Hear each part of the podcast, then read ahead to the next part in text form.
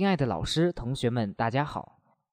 今天是二零一四年三月十二号，农历二月十二，星期三。我是播音员王宇杰，我是播音员张慧。欢迎收听今天的新闻快递。以下是校园新闻。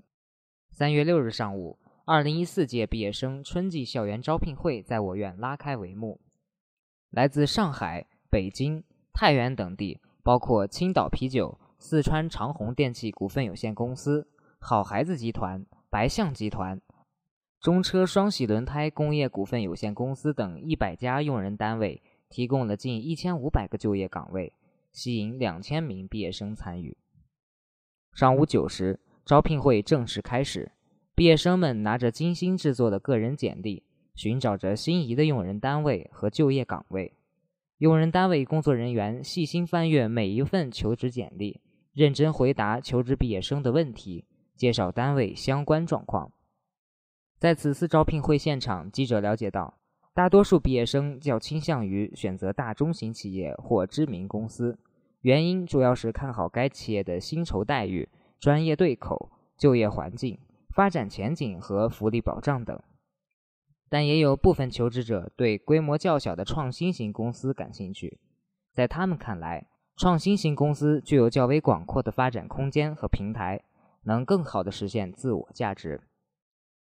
用人单位方面，大中型及知名企业侧重于求职者的专业能力、职场能力、团队协作能力及资格证书获取情况等。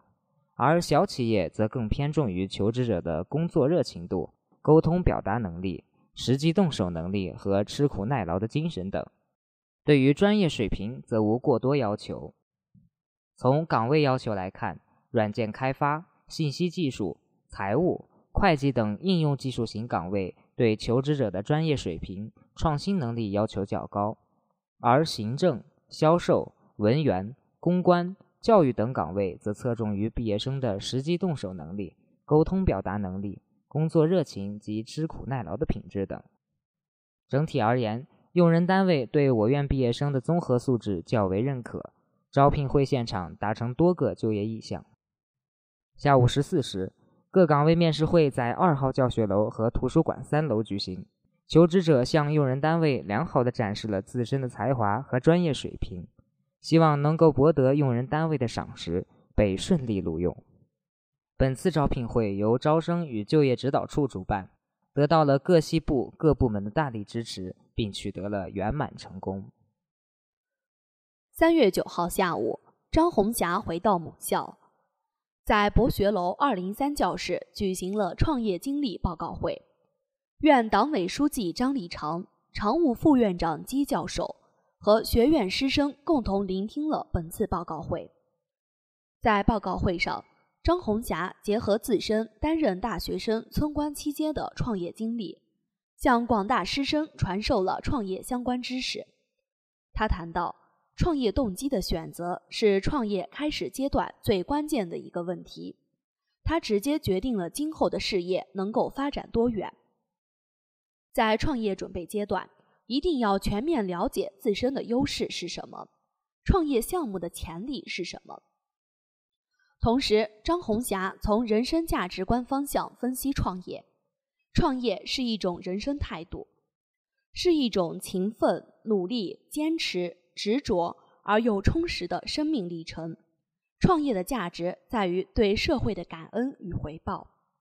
在互动提问阶段。同学们亲切地称呼张红霞为学姐，并就创业及学习方面遇到的困惑向张红霞学姐提问，张红霞学姐则一一给予答复。现场气氛活跃。最后，张红霞学姐勉励大家，不要在能吃苦的年纪选择享受安逸，那就只能在享受安逸的年纪选择吃苦。大家一定要抓住每时每刻，充实自我。书写属于自己的美好青春。院党委书记张立长做了总结发言，他对张红霞回母校表示热烈欢迎，同时为张红霞取得的巨大成就感到欣慰和自豪。他希望同学们要认真学习张红霞能吃苦不怕累，执着做事的优秀品质，同时学习张红霞扎根基层、牺牲自我、服务百姓的高尚情操。最后，常务副院长姬教授向张红霞颁发了山西农业大学信息学院创业导师聘书和山西农业大学信息学院捐赠证书。就是这样一个实实在在的女孩，就是这样一个吃苦耐劳的女孩。就是这样一个敢于创新、敢于拼搏的女孩，用她的实际行动改变了一个乡的命运，证明了只要努力，在任何岗位都能收获意想不到的成绩。只要坚持付出，就会有回报。张红霞是信息学院的创业典型，是信息学院的骄傲。以下是国内新闻。十日上午。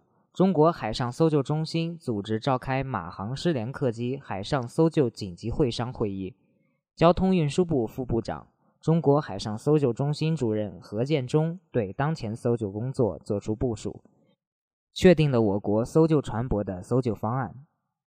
何建中说：“根据国家海上搜救和重大海上溢油应急处置紧急会商工作制度，交通运输部、国家海洋局、中国海警局。”总参、海军等共同研究制定了我国船舶及航空器赴马航客机疑似失联海域搜救方案，初步明确了海巡三幺、南海救幺零幺、南海救幺幺五、中国海警三四幺幺、海军五二八和九九九舰等六艘中国搜救船舶的海上搜救区域。截止三月十号八时。我国海军五二八舰和中国海警三四幺幺舰已在相关区域开展搜救工作。预计交通运输部所属的南海救幺幺五、海巡三幺、南海救幺零幺将先后于十号十六时、十一号十七时、十一号二十二时抵达马航客机疑似失联海域。中国海上搜救中心已将有关情况通报马来西亚海上搜救机构，并将与马来西亚。越南海上搜救机构保持密切联系，开展深度配合，同时继续协调我国商船参与搜救。三月十号，国家主席习近平应约同美国总统奥巴马通电话，两国元首就中美关系及乌克兰局势交换意见。习近平表示，去年我同奥巴马总统两次会晤，达成了一系列重要共识。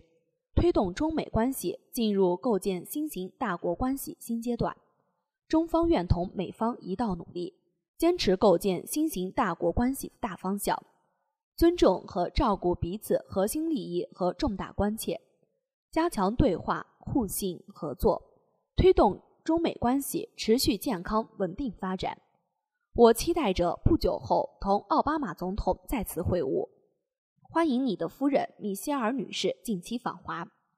奥巴马表示，自从去年我们在安娜伯格庄园会晤以来，美中关系取得了积极进展。今年是美中建交三十五周年，美方希望两国在一系列重大问题上的合作取得新成果。我期待着很快同习近平主席会晤，我的夫人也非常期盼即将访华。奥巴马就马来西亚航空公司客机失去联系事件表达慰问，表示美方愿同中方在搜救方面全力开展合作。习近平表示，我们对包括中国、美国乘客在内的机上人员的安危深感担忧。我已在第一时间责成中方有关部门全力开展搜救，并做好应急和后续工作。中方将同美方继续保持密切联系。奥巴马还对云南昆明严重暴力恐怖事件遇难者表示哀悼，表示美国谴责一切形式的恐怖主义，愿同中方开展反恐合作。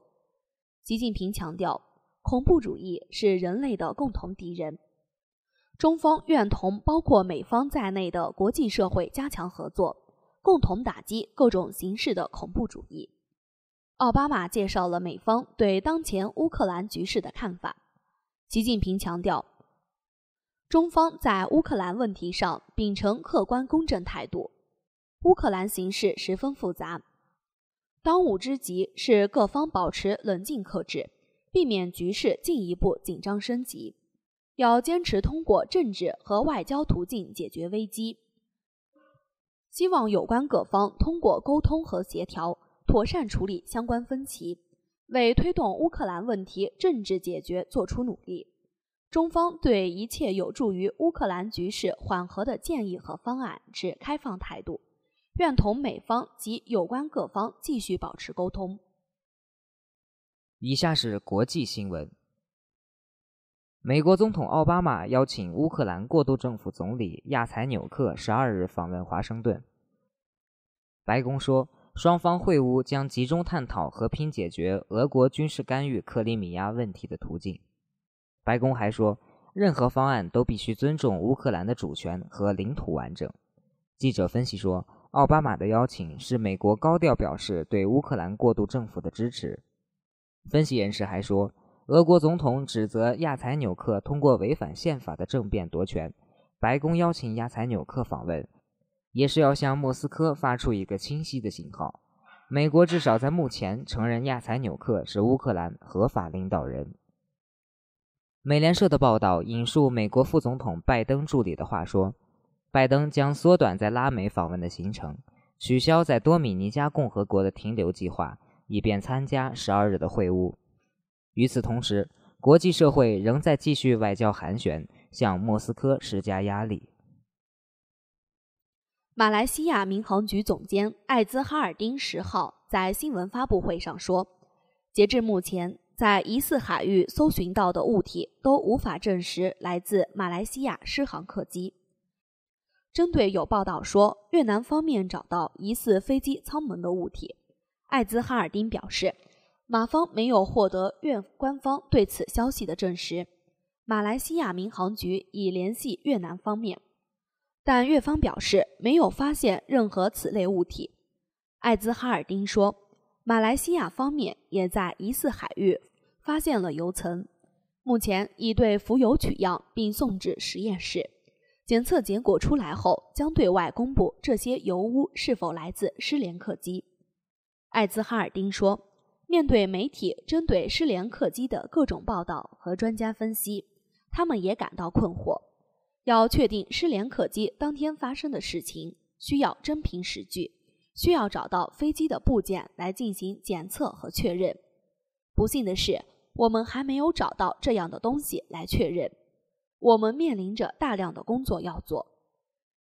至于两名携带假护照登机的乘客问题，他表示，有关方面正在对所有的记录和所有的监控录像等资料进行调查，一旦有进一步消息将会公布。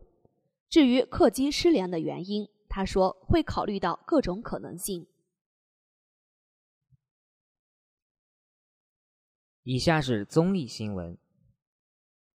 二零一四年瑞士女排精英赛强队云集，世界排名第五的中国队与奥运冠军巴西、世锦赛冠军俄罗斯以及东道主瑞士同在 A 组，美国、日本、多米尼加和德国分在 B 组。世界排名第五的中国女排与东道主瑞士队、世界排名第一的巴西队、世界排名第六的俄罗斯队同分在 A 组。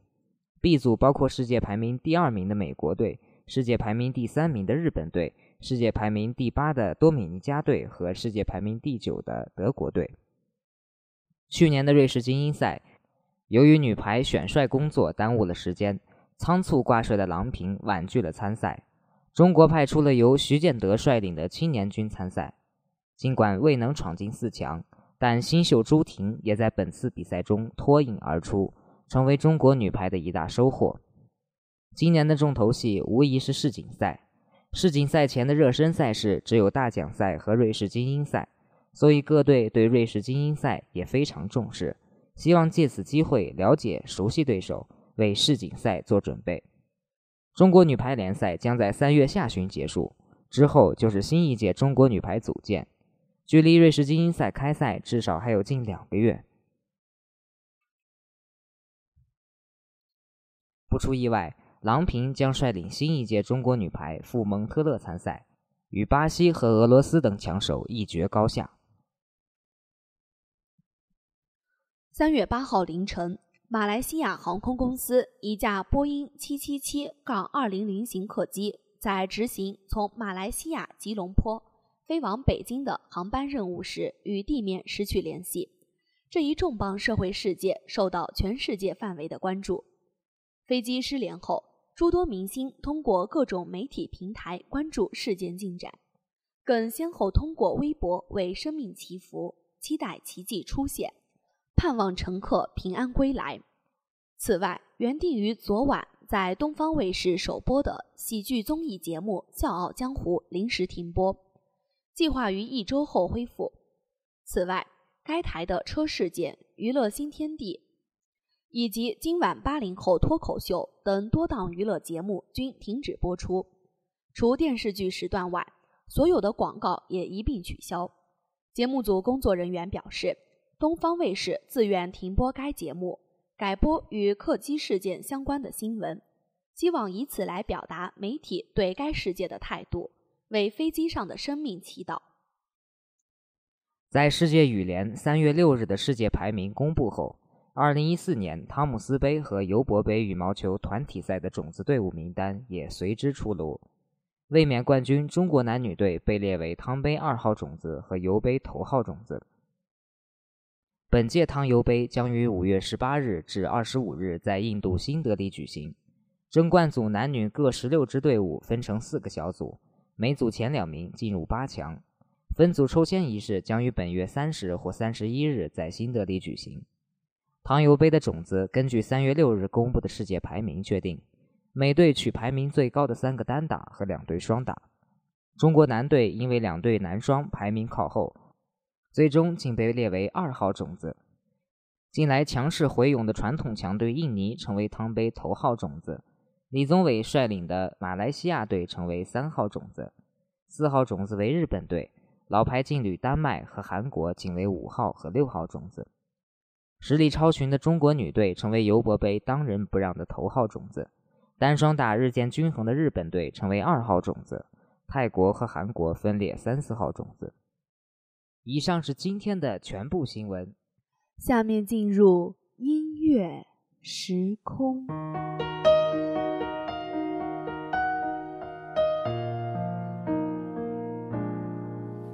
我曾爱过，也失去过，尝过爱的甜与涩，摆脱命运的捉弄。我知道我要什么。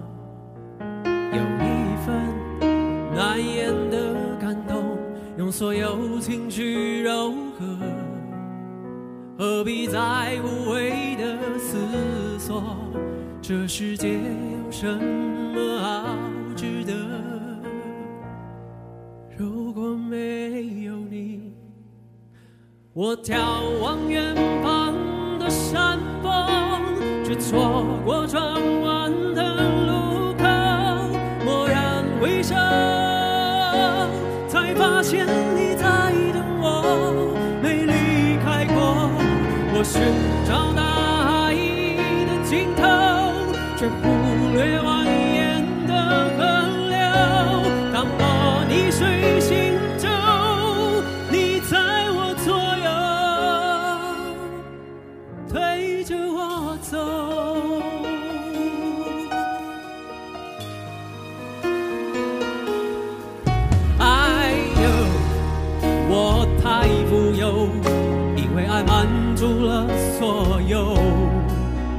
生命中每个漏洞，你都用真心补缝。Right now，就从这一刻，我要拥你在怀中，给你加倍的温柔，为你唱一首专属的情歌。请听我说，我眺望远方的山峰，却错过转弯的路口。蓦然回首，才发现你在等我，没离开过。我是。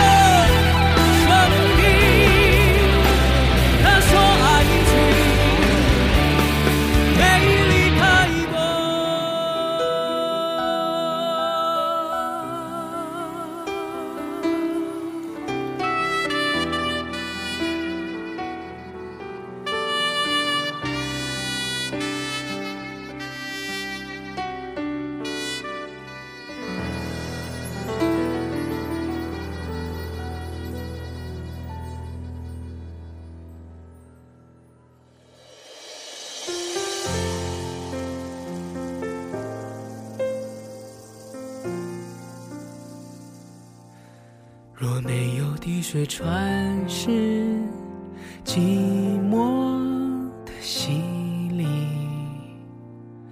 那是喜欢不是爱不刻骨铭心。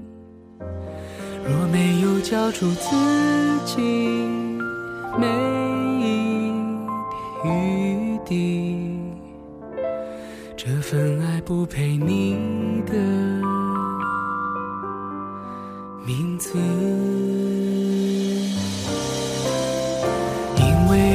醒来的不容易再多艰辛我都很乐意只想抱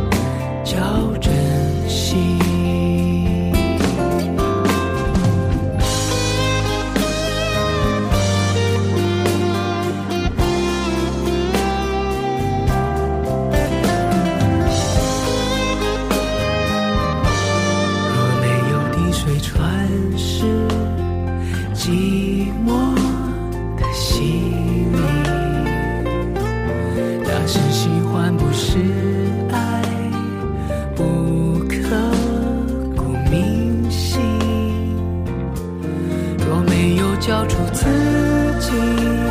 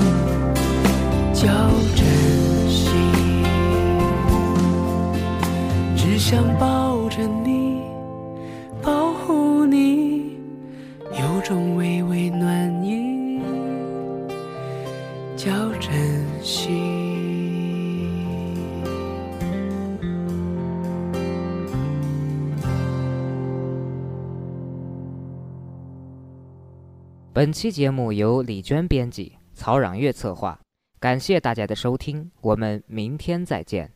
再见。